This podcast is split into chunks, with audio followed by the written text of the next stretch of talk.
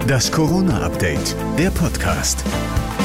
Schönen guten Tag, es ist Donnerstag, der 15. April 2021. Hier ist eine neue Ausgabe des Corona-Updates. Stand der Informationen circa 13 Uhr.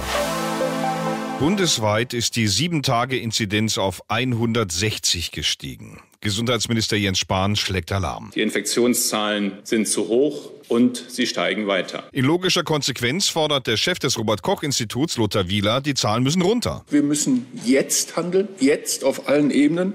Wir müssen unsere Kontakte jetzt reduzieren, Infektionsketten jetzt unterbrechen. Leichtsinnig scheint es da, wenn Kommunen jetzt erstmal gar nichts tun, weil sie auf das Gesetz zur Bundesnotbremse warten, in der Annahme, das werde es schon richten. Falsche Annahme, sagt Jens Spahn. Das alleine und das auch erst Ende nächster Woche in Kraft tretend, löst unser akutes Problem nicht. Alle hätten jetzt schon die Möglichkeit zu handeln und sollten das auch tun. Auf den Intensivstationen der Republik wird es zunehmend eng. Wie eng, das erklärt der Intensivmediziner Steffen Weber-Karstens. Der sagt, in einigen Regionen gebe es nur noch 10 Prozent freie Kapazitäten. Was bedeuten 10 Prozent? Die durchschnittliche Größe der Intensivstation ist 10 bis 12 Betten. Das bedeutet pro Intensivstation genau ein Bett dieses Bett haben Sie für den Schlaganfall, für den Herzinfarktpatienten, für den Unfallpatienten, für den chirurgisch operierten Patienten und für den Covid-Patienten.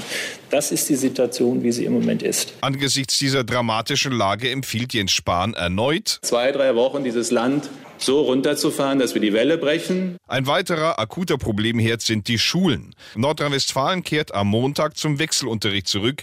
Bis zu einer 7-Tages-Inzidenz von 200 ist dann Präsenzunterricht erlaubt. Dazu sagt der RKI-Chef, Aus meiner Sicht ist die 200er-Inzidenzgrenze zu hoch. Bei so einem Grenzwert, so wieder, würden sich sehr viele Schülerinnen und Schüler infizieren und am Ende würden wieder ganze Klassen zu Hause bleiben müssen. Und Jens Spahn fügt als Gesundheitsminister an, Gerade bei den Schulen, gerade mit den Erfahrungen, äh, die wir mit der Mutation haben, äh, kann ich mir auch deutlich früher als bei 200 diese Maßnahmen vorstellen. Unbedingt. das war das Corona-Update von Donnerstag, dem 15. April.